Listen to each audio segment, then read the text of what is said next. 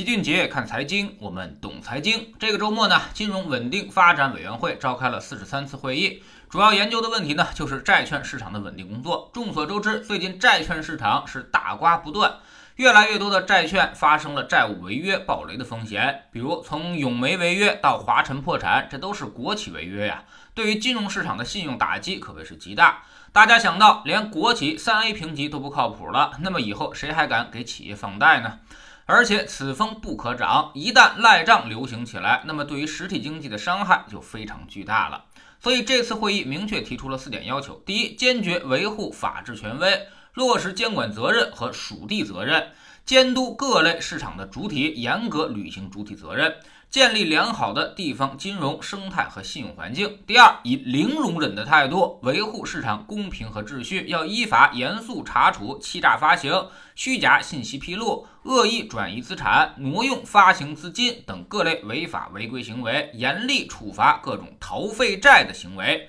保护投资人合法权益。第三，加强行业自律和监督，严守法律和市场规则，切实防范道德风险。第四呢，强调部门协作，健全风险预防、发现、预警、处置机制，加强风险隐患摸底排查，保持流动性合理充裕，牢牢守住不发生系统性风险的底线。第五，要深化债券市场改革，要深化国有企业改革，提升运行的质量和效率。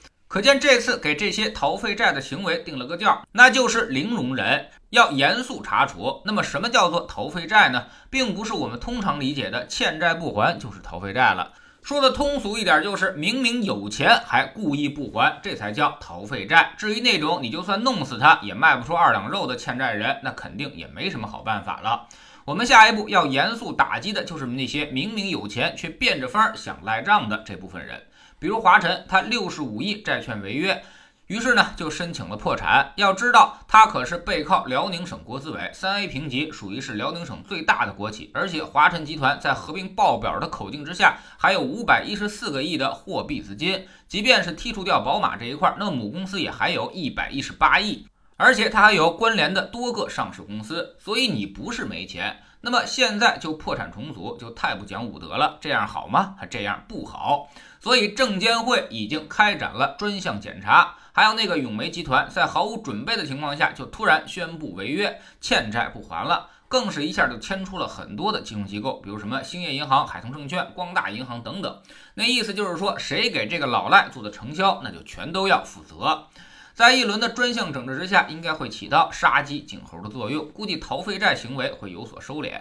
这几个企业最后也很可能会认怂，想办法还钱。这对于重建债券市场信用肯定是有好处的。那么信用稳住了，投资者的信心也就逐渐回归了。债券市场经历短暂的波动之后，可能会恢复平静，但是估计心有余悸还是会存在的。更多的资金会在未来投向利率债和权益资产市场，而对于信用债这一块呢，还是会收缩一定的规模，导致一些企业融资成本上升，估计也是在所难免。特别是这种大的国企，原来利息其实是给的很低的，比如华晨债，原来市场给它的利率才百分之四点五到百分之六点五之间，那么未来这一块估计会有所上升了。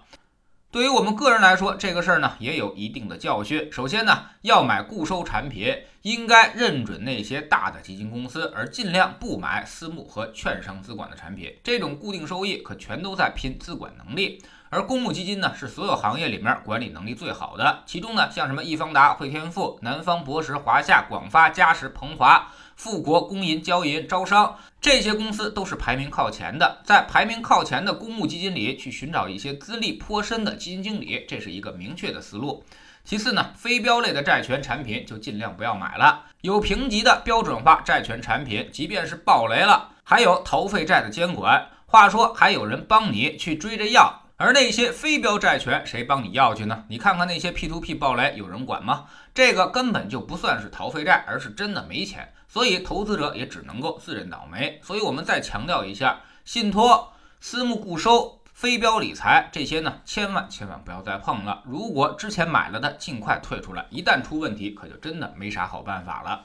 第三呢，就是权益类风险看得见，比如股票每天都波动的很闹心。但他要全赔了，赔的血本无归，其实也挺难的。而固收类的风险你是看不见的，债券好像很稳，每年都有固定收益，还本付息。但是如果他突然说不还，你就一点办法都没有了。所以未来投资还是应该多以权益类资产为主，债券这一块呢，多考虑一些利率债。比如什么国债、国开债、金融债这种，像什么信用债，虽然收益高了两个百分点，但是这就不能闭着眼睛去买了，你自己得有分辨能力。第四呢，债券还是熊市，但基本上最悲观的时候已经过去了。